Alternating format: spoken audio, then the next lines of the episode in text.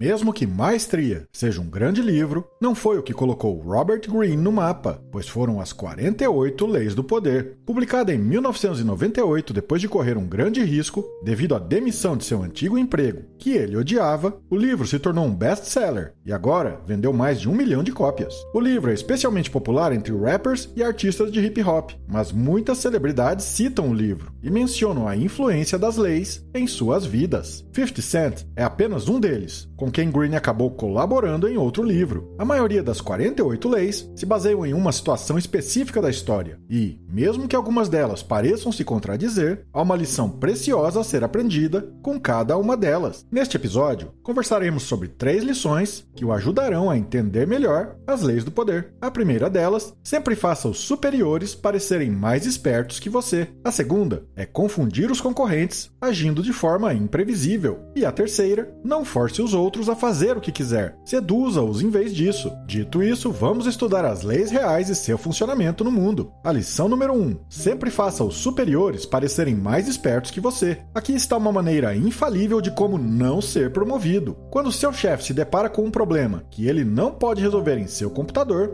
e, após consertá-lo, diga que está feliz em ajudar. A única coisa que as pessoas em posição de poder não querem é parecer impotentes, mas quando você ostenta suas habilidades bem na frente delas, é exatamente o que acontece. É assim que se faz. Sem problemas, estou feliz em ajudar. O ministro francês das Finanças sob o rei Luís XIV, Nicolas Fouquet, pagou por essa lição com uma vida na prisão. Quando ele deu uma festa excessiva em seu castelo em favor do rei, o rei o acusou de roubar, pois ninguém poderia legalmente ser tão rico, e o jogou na prisão. Então, em vez de mostrar como você é bom, faça seu chefe parecer que é a pessoa mais inteligente da sala, mesmo que você saiba que não é. Dê crédito, e você será responsável em troca. Por exemplo, quando Galileu Galilei descobriu as quatro luas de Júpiter, ele poderia ter levado todo esse crédito. Em vez disso, ele as nomeou em homenagem ao Grão-Duque, Cosimo II de Médici, e seus irmãos. Como resultado, Cosimo o nomeou como seu filósofo oficial e matemático, garantindo o financiamento de Galileu para sua pesquisa para os anos seguintes. A lição número 2: cometa erros de propósito para confundir sua concorrência. Às vezes, a competição parece estar sempre um passo à sua frente. Isso é provável porque eles investiram tempo e energia para pesquisar você e descobrir seus padrões de comportamento. Quando isso acontece, seu melhor movimento é agir de forma imprevisível. Faça o oposto que você acha que as pessoas esperam. Cometa um erro de propósito ou simplesmente desapareça por um tempo. Comportamento errôneo afasta as pessoas do jogo de análise e, enquanto elas estão ocupadas tentando descobrir seu novo padrão e explicando o seu comportamento, você tem a chance de contra-atacar. Esta é uma das primeiras lições que bons jogadores de poker aprendem. Se você só partir para o jogo quando acertar pelo menos um par ou acima, os outros jogadores estarão rapidamente em você e dobrarão cada vez que você apostar. Mas jogue um blefe ou dois, que você se compromete e avance, mesmo que você acabe perdendo essas mãos e seus oponentes não podem ter mais tanta certeza. Bob Fischer usou essa estratégia exata para confundir Boris Spassky em sua luta pelo título do Campeonato Mundial de Xadrez de 1972. Ele cometeu um erro de principiante no primeiro jogo, nem apareceu para o segundo e perdeu por desistência, retornando apenas minutos antes do terceiro jogo começar. Ele então começou a fazer exigências malucas, como mover câmeras, trocar de quarto e trocar cadeiras. Finalmente, ele jogou aberturas completamente atípicas ao seu estilo habitual de xadrez e, eventualmente, venceu Spassky para se tornar campeão mundial. A lição número 3: seduzir os outros a fazer voluntariamente o que você quer que eles façam, em vez de forçá-los. Mesmo quando você já está em uma posição de poder,